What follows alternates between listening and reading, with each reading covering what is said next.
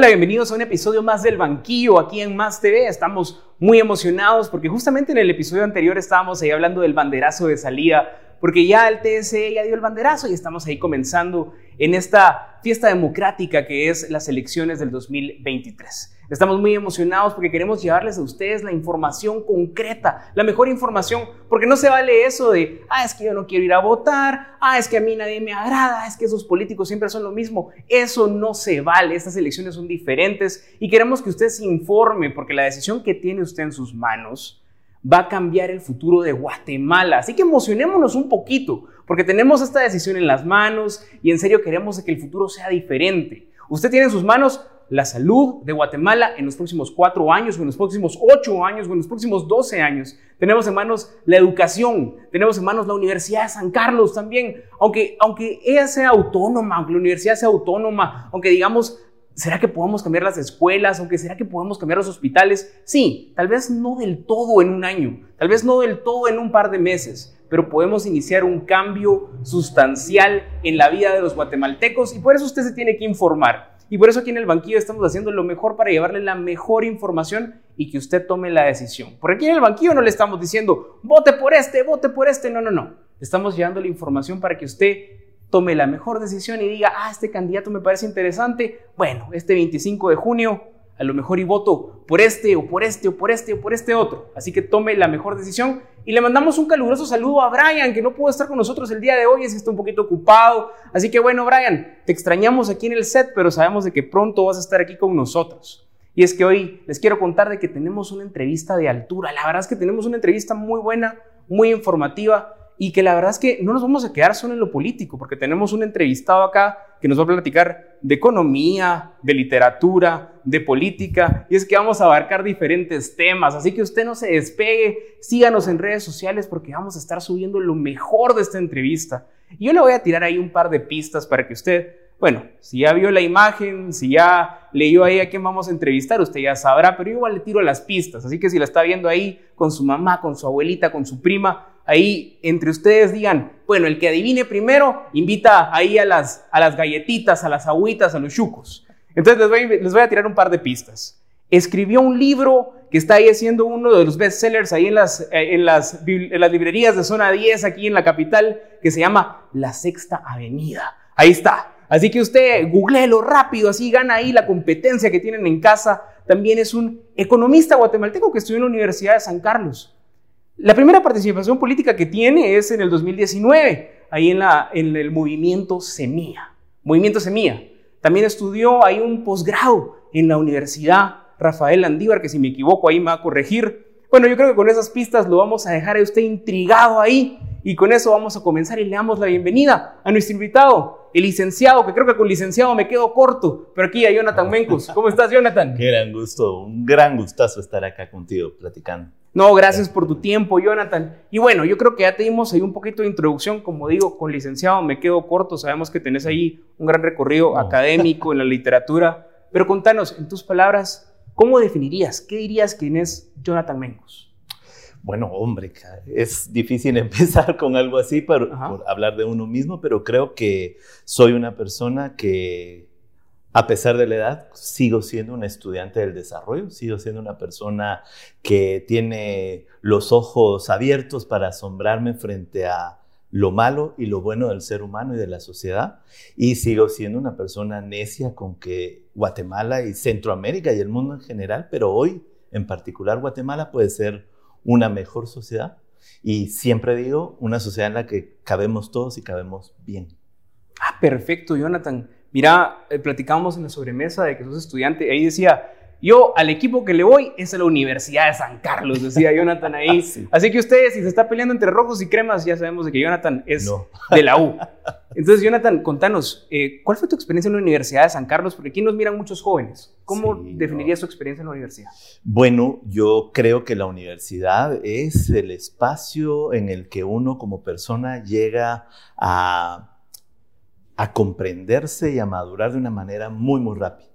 Mucho más que lo que sucede en el colegio, porque en la universidad uno ya tiene un cierto nivel de independencia, de empoderamiento, de creación de su propia conciencia sobre la realidad y lo que uno quiere que sucede en su mundo y en su vida en particular. A mí la universidad me transformó.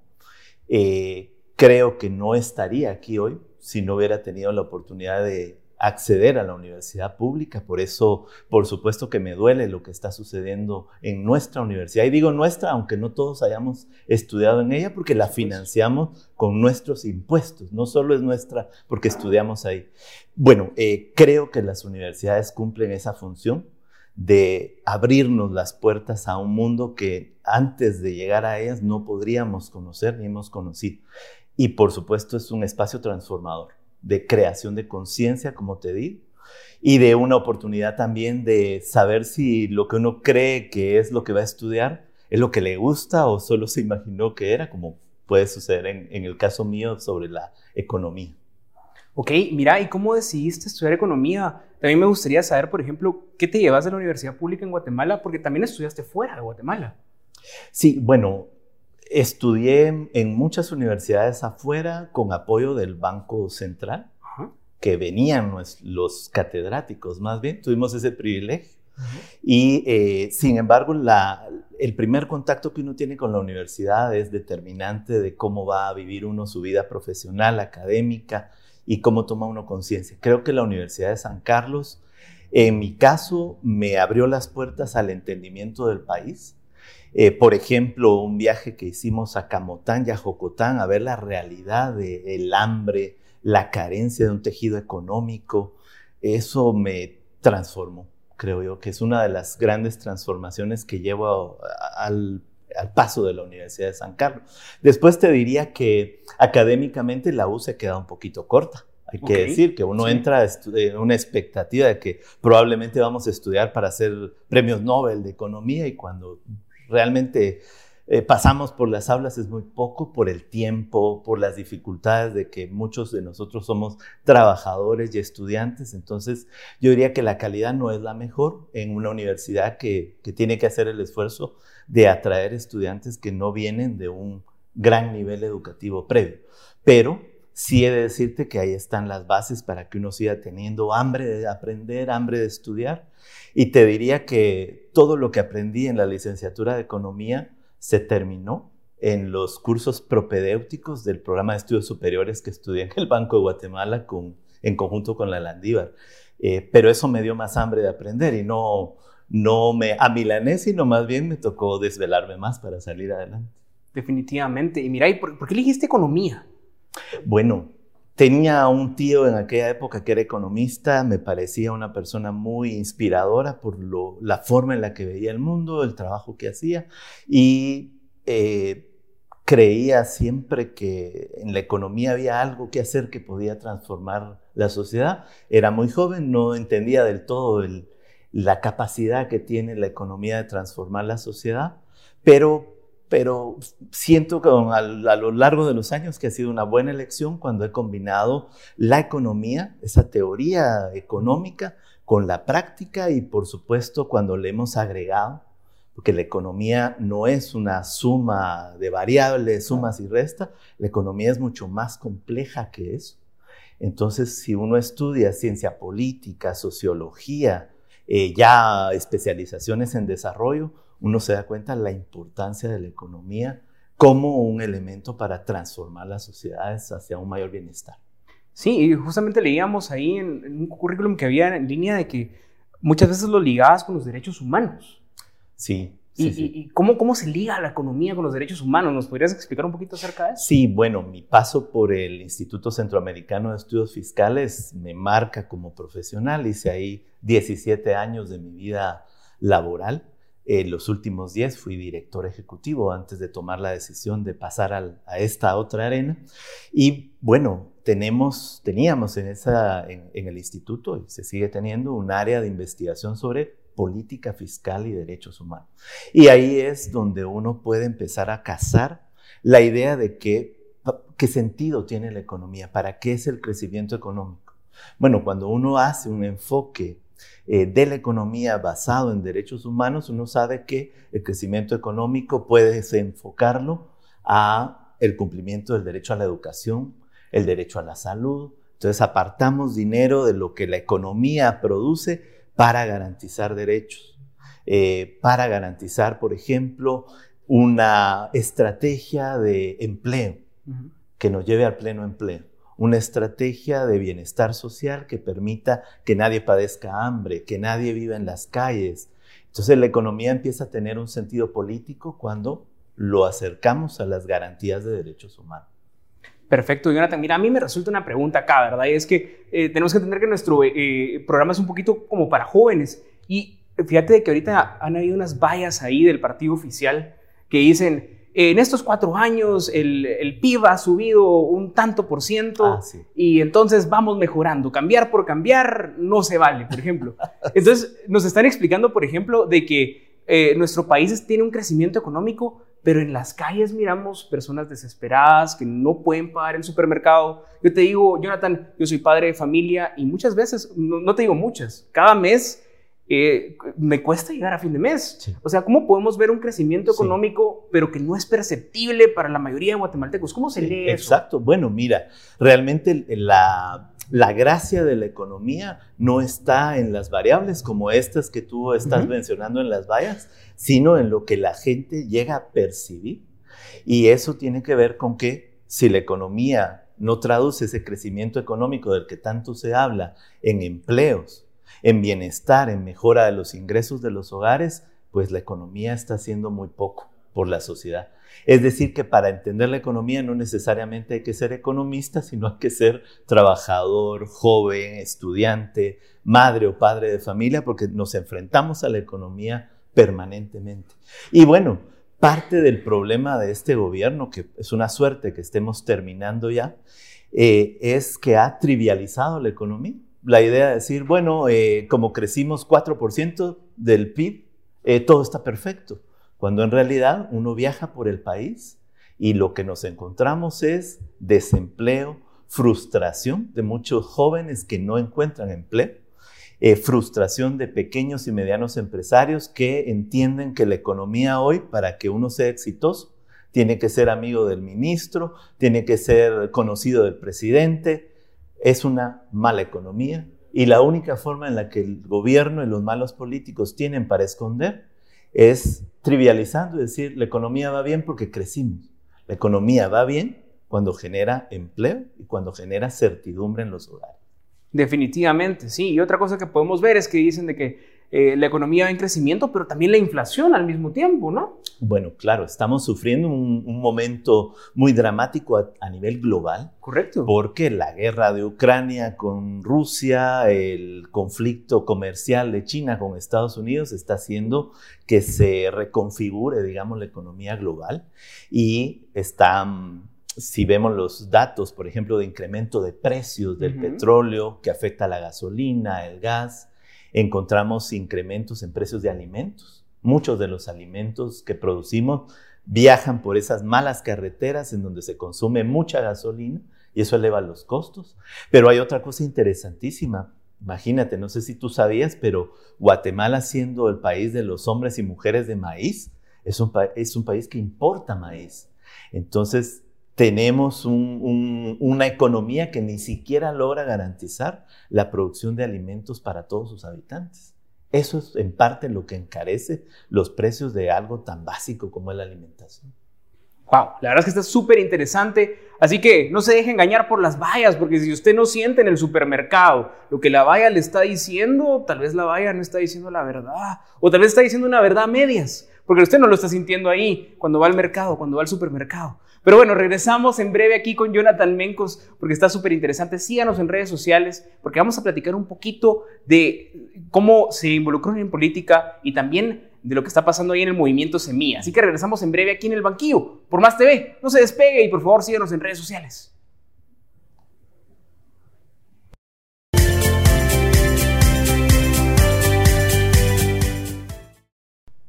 Ok, regresamos aquí al banquillo por Más TV. Estamos con el licenciado eh, Jonathan Mencos, como siempre me quedo corto ahí con, los, ah, con lo académico. ¿Doctores? No, no, no, tengo un máster, pero... Máster. pero Jonathan a secas. Bueno, Jonathan Mencos, ahí estamos. Eh, perfecto, estamos platicando un poquito de la economía, de cómo él comenzó en la universidad, de lo que piensa en la Universidad de San Carlos, un poquito de, también del sentimiento del guatemalteco cuando le toca ir a hacer compras, pagar la renta, pagar el agua, y de que a veces esas vallas que pone el gobierno de que vamos mejor no se sienten en la billetera, hombre. Y eso estábamos platicando, pero también vamos a platicar un poquito de, de su participación política. Y es que Jonathan, eh, la verdad es que te recordamos ahí de, de, aquella asamblea del partido, del movimiento Semilla, cuando eh, lanzan la candidatura de, de, Tel Maldana, te toca a ti ser el vicepresidenciable con esa candidatura. Contanos, primero, ¿cómo comienza esa participación? ¿Cómo decidís tú, bueno, nos involucramos, participamos? ¿Cómo comienza eso? Sí, bueno, eh, conocía el movimiento Semilla desde sus orígenes cuando el movimiento no era un partido político, sino un espacio de reflexión política. Y de ahí, pues tengo, hice enorme amistad con quienes se dedicaron a constituir el movimiento en un partido político. Eh, también tenía el gusto de haber trabajado en algunos espacios con Tel Maldana, que lideraba toda la lucha contra la corrupción en aquel momento y yo desde el ámbito más académico había coordinado y hecho algunos esfuerzos para entender los enormes caminos de la corrupción y poder hacer propuestas de cierre de esos caminos de la corrupción. Recibo la llamada del equipo de Telma y del movimiento para invitarme a participar. Eh, les pido que conversemos, pasa, al, finalmente acepto ser parte de una terna de de posibles candidatos a la vicepresidencia, porque hubo todo un proceso para poder elegir a la persona. Y después de las entrevistas y de ponernos de acuerdo, pues eh, tanto Telma como el movimiento Semilla, pues se decantan por mi persona, cosa que lo he considerado siempre un gran honor y una enorme responsabilidad, pero pues también la, la asumí con muchísimo gusto, ayudé a coordinar el plan de gobierno, y me dediqué los meses que se pudo a, poner un poco de la experiencia que tenía en las manos de un plan de gobierno que iba a ser como el inicio de la transformación política y económica del país. Y bueno, eh, no se pudo porque era una, una, candidatura que llevaba las de ganar por mucho. Eso nos decían las encuestas que eh, Telma ganaba en segunda vuelta a cualquier otro candidato. Pero por supuesto estamos en un sistema que no quiere morir. Y ese sistema político suele no permitir que actores que van a desestabilizar los regímenes de impunidad y de corrupción, pues pasen a, una, a, un, a un, espacio de tanto poder. Así es que eh, se eliminó la posibilidad de competir, pero eso no elimina la responsabilidad que le queda a uno como ciudadano de hacer algo y de yo siento que lo peor que podemos hacer en contextos de pérdida de democracia, de incremento del autoritarismo como el que estamos viviendo, lo peor que podemos hacer es pensar que el vecino va a resolver los problemas. Eh, creo que es importante tomar conciencia de que el cambio comienza con que nosotros nos arremanguemos las mangas y trabajemos. No, definitivamente fuerte mensaje ese. Y bueno, yo recuerdo esos días donde esperábamos, es que se interpuso un amparo, estábamos a la espera de que la Corte de Constitucionalidad resolviera, si, dejaba de entrar a Telmaldana. Eh, Bueno, ya sabíamos el gobierno de Jimmy Morales y todo lo que sucedió en ese momento. ¿Y, qué sentiste tú en el momento de que, bueno, no, no se le permite a Telmaldana, Telmaldana pues tiene que salir de Guatemala y todo eso? ¿Qué, qué se vivió dentro de la bancada?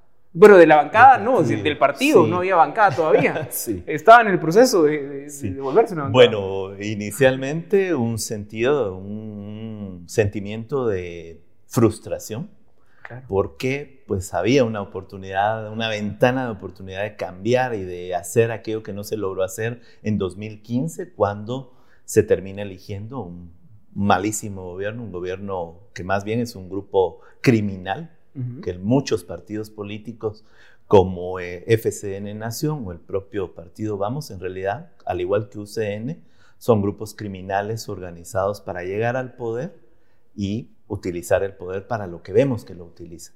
Entonces hay un sentido de frustración, pero nuevamente eh, las canas no llegan de balde. Hay un sentido también de proceso y los grandes cambios son procesos políticos de largo alcance. Salvo las revoluciones, pero como estamos hablando de procesos electorales, hay que ser muy claros en que debemos entender esto como un proceso político. así es que más bien se siguió trabajando, se tiene un buen logro, siete congresistas de primas a primeras en un partido muy nuevo, es un buen logro.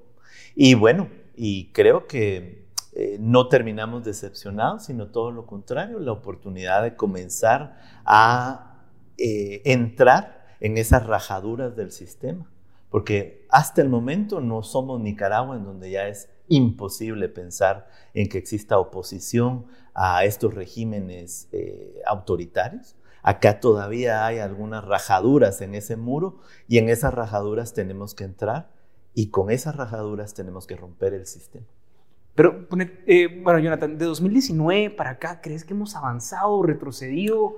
Miramos, por ejemplo, la candidatura de, Jordán Rodas, que también ya se ve para también la candidatura de Roberto Arzú, hay que mencionarlo también, que por cuestiones que parecen también un poco eh, discrecionales, también se ve ahí parada también.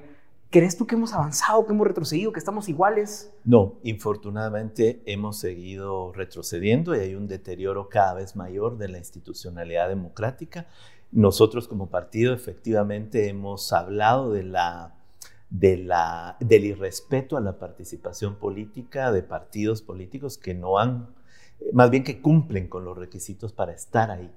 Eh, sin embargo, yo te diría que a lo largo de los últimos cuatro años, ese proceso de deterioro de las, de las condiciones políticas, sociales y económicas del país se ha ido agravando. Eh, no solo por un liderazgo del poder público o mayorías en el poder público que están más bien abogando por más impunidad y más corrupción, sino también los propios deterioros económicos internacionales. La pandemia, por ejemplo. Sí. La pandemia sacó de las escuelas niñas, niños y adolescentes. Y a estas alturas eh, tenemos un Ministerio de Educación que ni siquiera rinde cuentas de estadísticas que nos permitan saber en dónde están los ausentes del sistema educativo. Solo sabemos que están en las calles, que hay más empleo de niñas y niños, que hay una mayor informalidad. Imagínate que los, los datos del nivel de ingreso promedio de hombres y mujeres, la última medición nos decía que entre 2019 y 2021 los ingresos en promedio de las mujeres cayeron en un 20% mientras los ingresos de los hombres se redujeron en un 5 a 8%. Bueno, eh, hay un deterioro de las condiciones en general.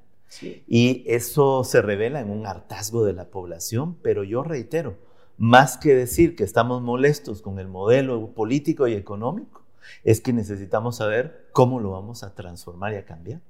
Definitivamente. Bueno, y bueno, sí, definitivamente estamos, estamos hartos, pero sí, necesitamos un cambio y el cambio, pues, ¿será que está a la vuelta de la esquina, Jonathan? ¿Será que está en estas elecciones 2023? Y es que, bueno, tenés ahí una, una candidatura ahí, eh, eh, llevas la primera del listado nacional con Semilla. ¿Nos puedes contar un poquito de eso? ¿Cómo se da la candidatura? Semilla creo que es el único partido que tiene elecciones ahí primarias. Cuéntanos un poquito acerca de eso. Sí, bueno, también. Eh, esta vez el procedimiento ha sido que las personas que deseaban participar en el listado nacional enviaran su currículum, su hoja de vida, enviaran una carta con la intención y el sentido de para qué quieren participar en política y a partir de esto un grupo específico dentro del partido y después el Consejo eh, e, e, Electoral, Ejecutivo, perdón, Nacional, tenía que hacer la evaluación. De esa cuenta yo envío, envío mis papeles, es como buscar un empleo. Eh, paso por este proceso otra vez de evaluación y el partido pues me envía una carta en donde me dicen que, que he sido nominado para encabezar el listado nacional. Pues yo sigo digo, tengo cada vez más años, pero sigo buscando pleitos como que fuera un joven, ¿eh? Eh, porque al final es un reto, yo estaba en mi vida profesional, no era, una, no era mala, mi vida en la academia relativamente tranquila, pero voy a decir algo que me han preguntado muchas personas. ¿Cómo una persona honrada, que tiene un buen trabajo, decide trasladarse al ámbito de la política y al Congreso, que es una cloaca? Y en realidad es por eso mismo. eh, llega un momento en el que uno ya no puede dormir tranquilo si no hace algo más, porque el conocimiento parece dicho por una, es, una frase de una película, el conocimiento viene con responsabilidad. Ahí está. Como los poderes vienen con responsabilidad. Conocer la realidad y no hacer nada para transformarla no deja dormir. Sí, definitivamente. entonces, bueno, por eso llego a, volver otra vez al ámbito de la política partidista y nuevamente con la expectativa de que tenemos la oportunidad de hacer una política que sea diferente. Nosotros en el movimiento Semilla somos personas que respetamos el poder público, entendemos el poder público como un espacio para el desarrollo de las personas en mi caso particular, ya te dije, yo soy fruto de los bienes públicos. Nací en un hospital, fui a una escuela pública, fui a la universidad pública, trabajé en el Banco Central, ahí me becaron para estudiar. Yo soy fruto de esos bienes públicos. Y creo que el poder público hoy en día no puede ser llevado por manos que más bien lo único que ambicionan es enriquecerse y delinquir cuando en realidad el servicio público es un servicio a la sociedad.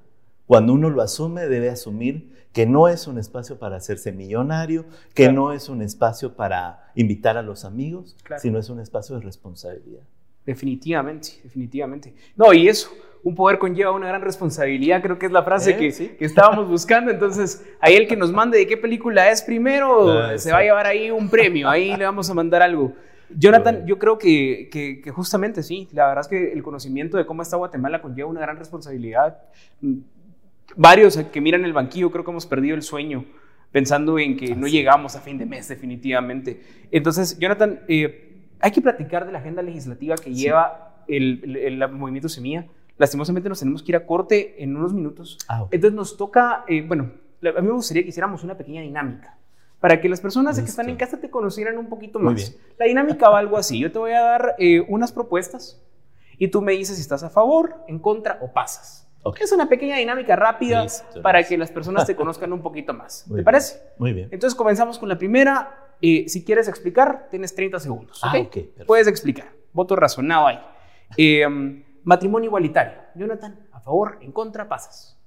A favor como un derecho. A favor como un derecho. Ok, va. Reelección presidencial. ¿A favor, en contra o pasas? En contra. La, el sistema electoral no da en este momento para garantizar justicia en el proceso. Ok, perfecto.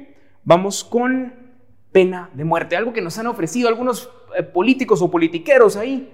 ¿A favor, en, en contra pasas? Totalmente en contra. Ok, ¿explicas un poco por qué? Sí, porque estudios científicos en todo el mundo revelan que Podemos matar a la gente, pero si no matamos las causas que provocan la violencia, seguirán habiendo problemas, asesinatos, robos y demás. Solo eh, creamos una sociedad de odio cuando matamos a una persona que ha cometido una falta que debe ser castigada, pero no con esa pena. Ok, eh, bueno, ahí en Estados Unidos tienen magistrados vitalicios. Pareciera que en Guatemala también tenemos magistrados vitalicios porque no se da la elección. ¿A favor de que haya magistrados vitalicios? ¿En contra? Eh, es en contra en este momento. Otra vez, nuestro sistema político no da para garantizar a través de esta medida una justicia mejor y más efectiva. ¿Ok? Y de elegir magistrados de una manera más democrática, es decir, que el pueblo salga a votar.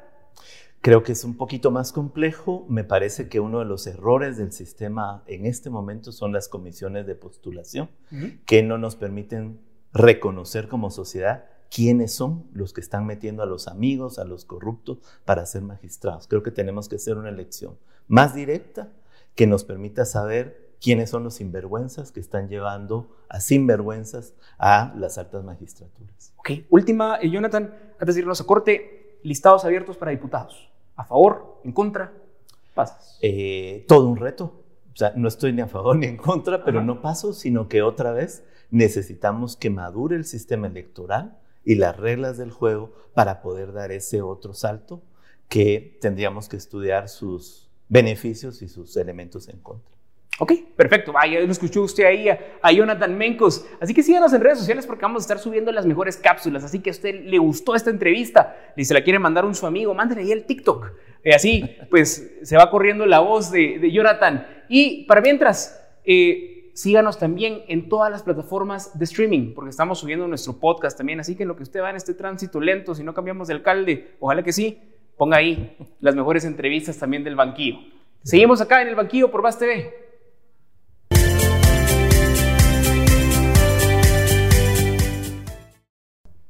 Y bienvenidos una vez más al banquillo. Ya estamos en la recta final de esta entrevista y es que estábamos platicando un poquito ahí de cómo comenzó la participación política, de su primera ahí campaña con Tel Maldana y también de que podemos ver quizá hay un rayo de esperanza, la luz al final del túnel, el de esas elecciones 2023. Todavía hay un rayo de esperanza. Entonces estábamos platicando ahí con Jonathan eh, y, Jonathan, yo te quería eh, preguntar, ¿verdad? Sabemos de que la tarea del diputado, bueno, los diputados tienen diferentes funciones. Está fiscalizar, está legislar, intermediar, hay diferentes funciones de los diputados. En total, más o menos son 25 funciones las que tienen. Eh, yo quisiera saber, eh, en el caso de que, de que tú quedaras electo, ¿cuáles serían los tres pilares de tus funciones? ¿Qué, llegarías a hacer al Congreso? ¿Nos podrías eh, tirar a grandes rasgos qué es lo que a ti te gustaría en el caso de quedar electo, este 25? Sí, sí, sí, bueno. Pues mira, hay muchísimo trabajo por hacer porque esta es una sociedad que ha sido abandonada, ¿verdad? el poder público ha sido utilizado para otra cosa menos para el bienestar y para el desarrollo.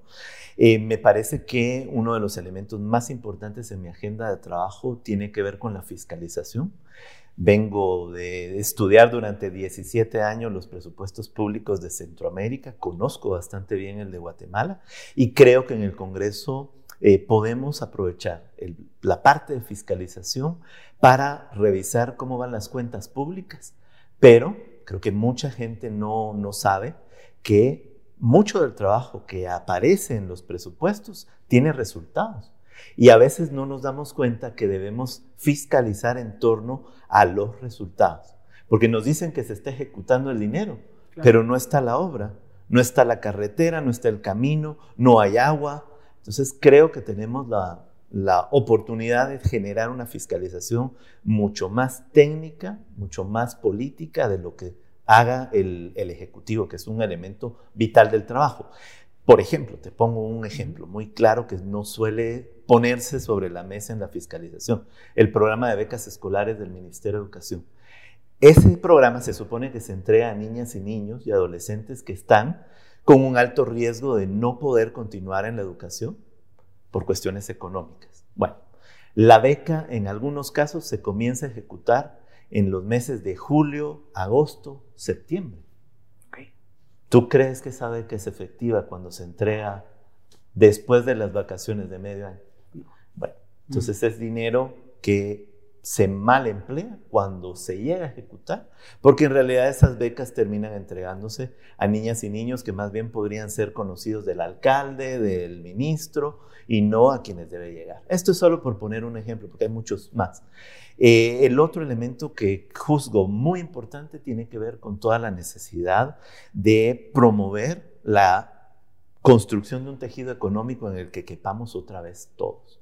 Debemos dejar ese capitalismo de amigos, ese capitalismo de le va bien al que está, habla con el presidente todas las semanas. Debemos construir un capitalismo moderno y eso pasa por una ley de competencias bien hecha, una ley de inversión general que permita entender qué sectores de la economía queremos motivar a que crezcan porque generan empleo, porque traen inversión, porque generan innovación. Y creo que tenemos una deuda muy grande con los jóvenes de este país. Qué bueno que en tu programa lo ven, porque necesitamos convertir la capacitación y la formación en un derecho.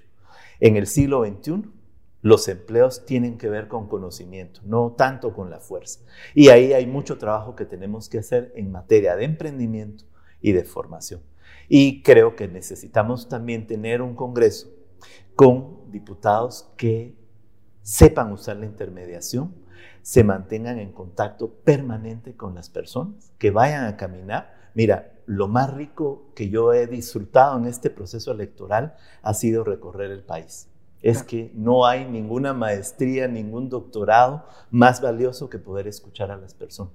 Y la intermediación tiene que ser permanente, de todos los meses salir, escuchar a las personas y saber qué es lo que quieren para entender sus realidades y que el congresista de verdad sea el representante de la voz de su sociedad. No, definitivamente. Y, fíjate, Jonathan, de que justamente hace unos meses tuvimos un diputado que nos venía a hablar aquí de la ley de competencias. Y es que eh, diferentes bancadas han presentado ley de competencias y sabemos el proceso legislativo. La presentan ante el Pleno, regresa a comisión, se engaveta, o presentan una ley que favorece a ciertos monopolios y a ciertos, eh, a ciertos ahí grupos, ¿verdad? Entonces, así a grandes rasgos, Jonathan, ¿cómo podría ser una ley de competencias que en serio favorezca no a, grupos comerciales ni a sectores empresariales, sino a la población guatemalteca? Sí, bueno, el primer punto de una ley de competencias es que debemos procurar fomentar un mercado mucho más perfecto, un mercado mucho más libre. No pueden haber una única, tres empresas que producen pollo en el país, pero resulta que las tres son de los mismos dueños. Porque entonces el precio del pollo no tiene nada que ver con los costos de producción, sino con el poder de mercado que tienen estas empresas. O lo mismo nos sucede con el gas, eh, las empresas telefónicas que quizá hayan sectores económicos que no puedan tener 40 empresas, pero esas empresas, si van a ser oligopolios, es decir, mercados con dos o tres empresas, tienen que tener alguna regulación. Tenemos que saber si los precios en los que venden en Guatemala sus productos se parecen a los precios que dan en otros contextos, a precios internacionales. Eh, vemos con los medicamentos, por ejemplo, eso es un defecto que está más que demostrado. La bancada Semilla actual ha hecho incluso una investigación y ha propuesto una ley de farmacias precisamente para empezar a romper con esos oligopolios.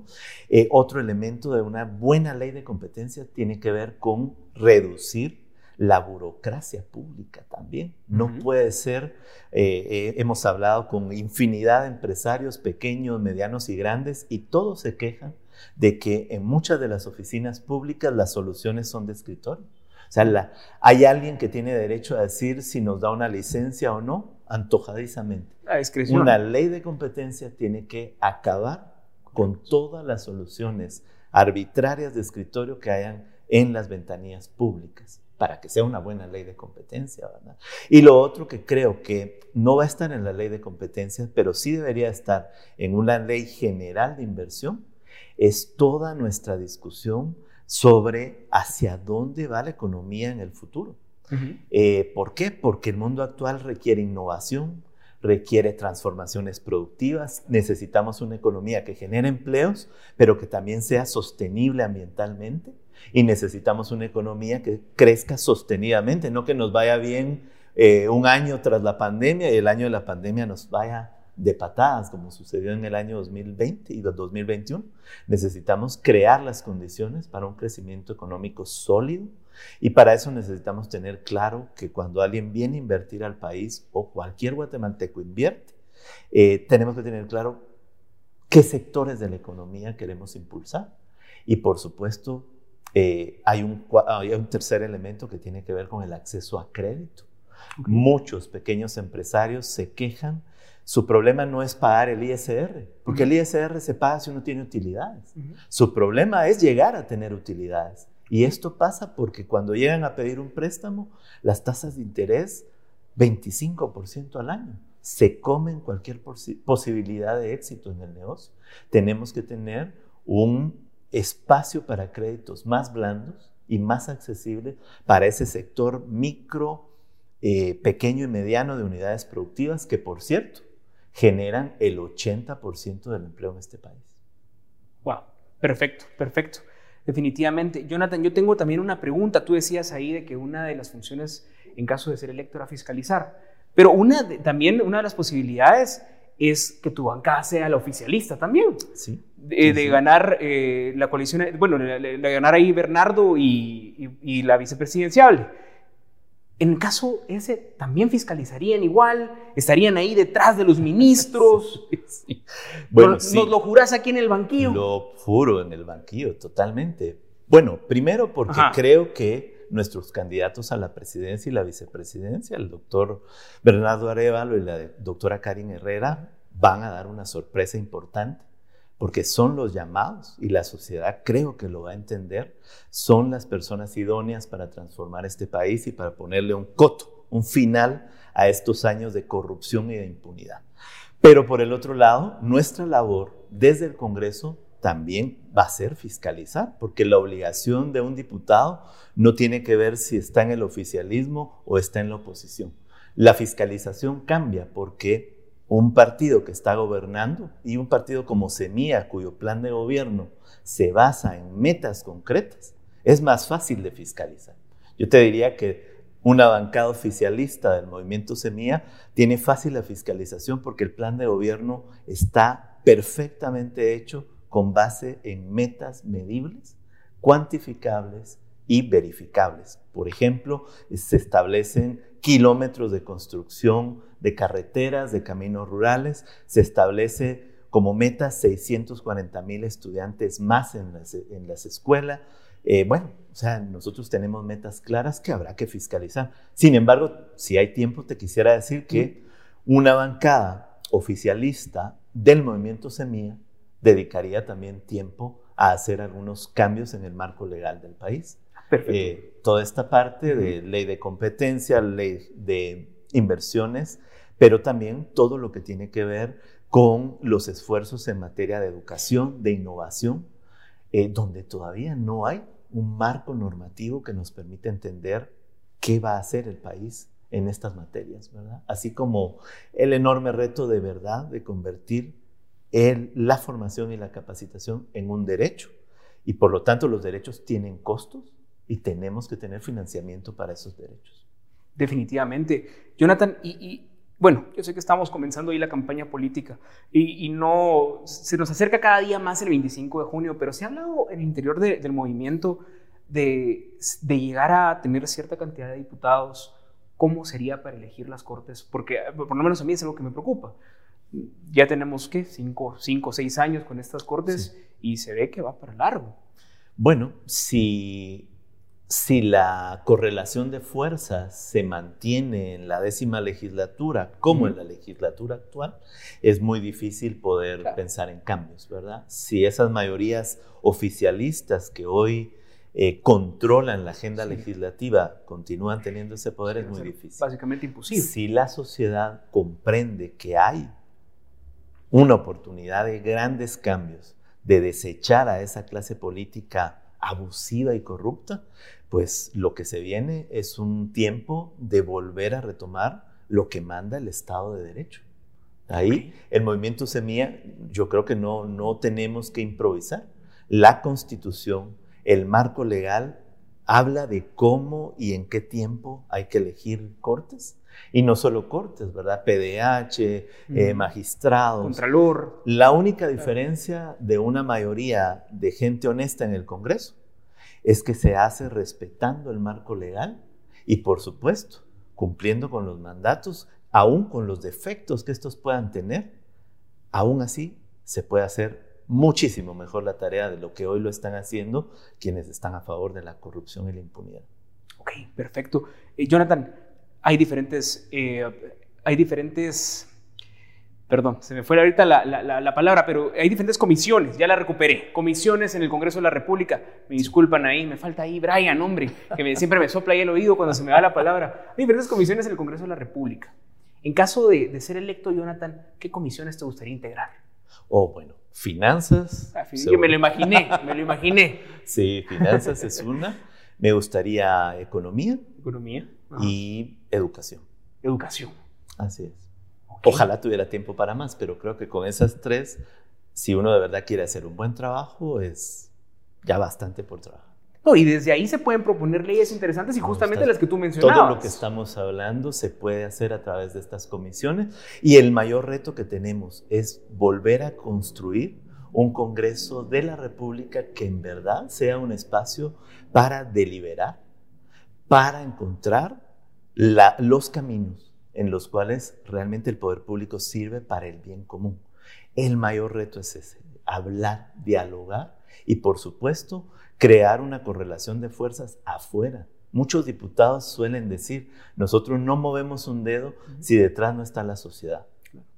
Necesitamos una sociedad más comprometida con el desarrollo, porque un diputado bueno, 10 diputados buenos, 20 diputados buenos no hacen la diferencia. Quizá de 160, 90 diputados buenos comiencen a hacer la diferencia, pero lo que nunca puede faltar es una sociedad que le exija a sus políticos que cumplan con lo que han ofrecido.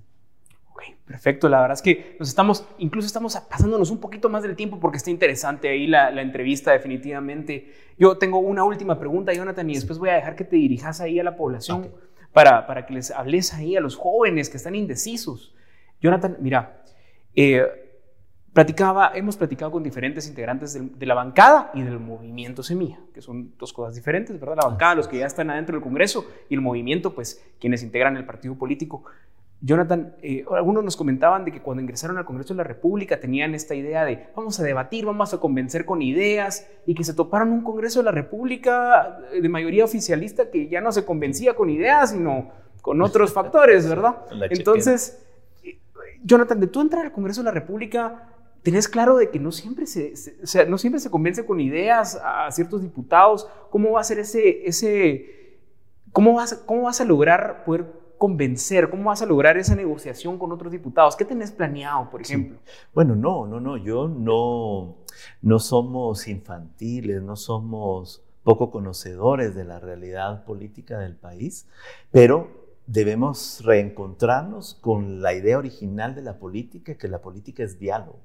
Eh, creo que la posibilidad de dialogar y de que ese Congreso cumpla esa función deviene de que seamos mayoría la gente honesta. Mientras las mayorías sean sinvergüenzas a los que se les llega con cheque en mano, es imposible que podamos pensar en diálogo y en desarrollo. Eh, creo que por eso es el llamado a un voto consciente, un voto que saque a esos diputados que han demostrado que no les sirven para nada al votante. Les sirven a los intereses de unos cuantos y a los intereses de ellos mismos. Pero creo que nunca debemos perder la necesidad de que la política se entienda como diálogo, diálogo para encontrar consensos, puntos en común, pero sí es diálogo entre gente honesta, porque al corrupto no se le va a convencer con, buenas intenciones. Definitivamente, bueno.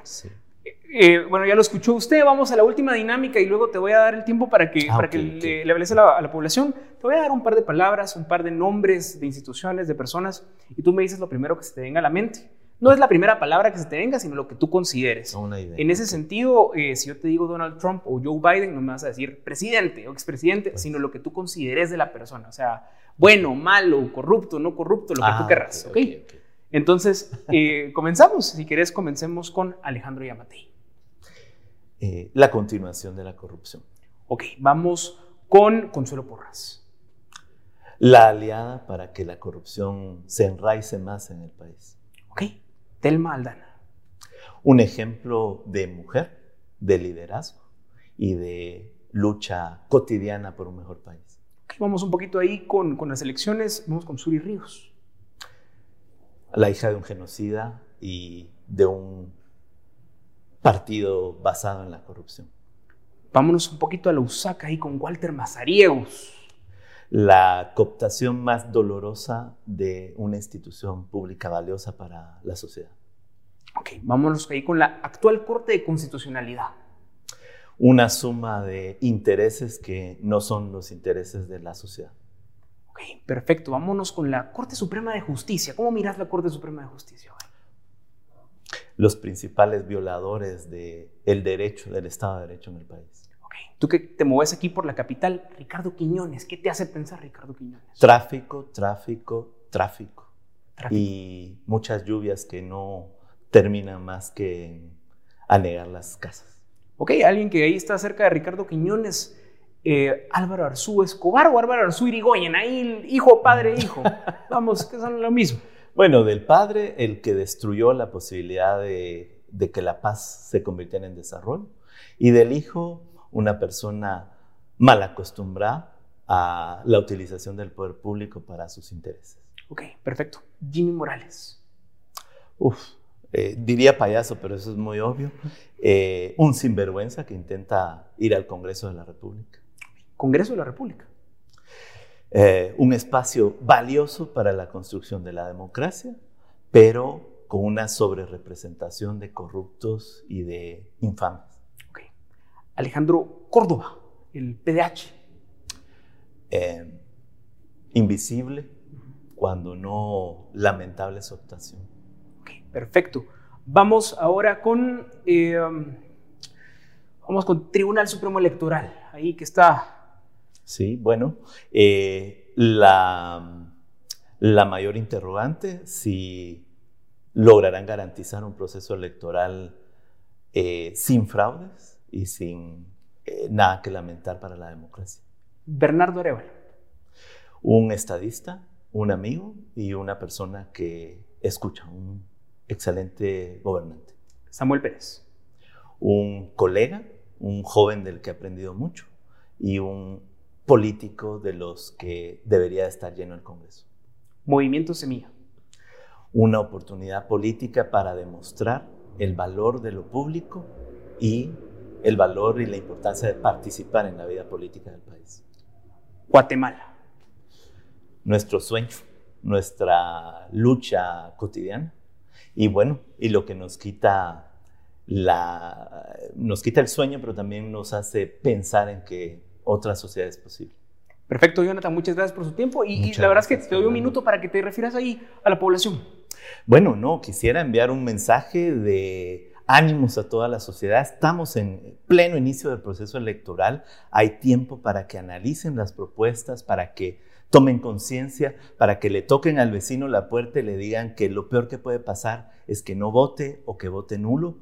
Creo que hay una oportunidad, nuestro movimiento político representa una oportunidad de cambio, estamos dispuestos a asumir la responsabilidad y necesitamos de esos 9.2 millones de votantes, por lo menos, que todos vayan a votar y que un millón de ellos vote por nuestra propuesta política de paz, de cambio y de democracia.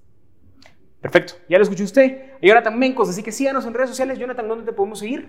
En Twitter, arroba jmencos, en Instagram, arroba jmencos también, y estoy inaugurando mi página en Facebook como Jonathan Mencos. Ok, perfecto. Va a salir igual aquí para que usted lo siga y nos vemos en el siguiente episodio de El Banquillo. Muchas gracias, Jonathan. Qué gran gusto. Muchas gracias,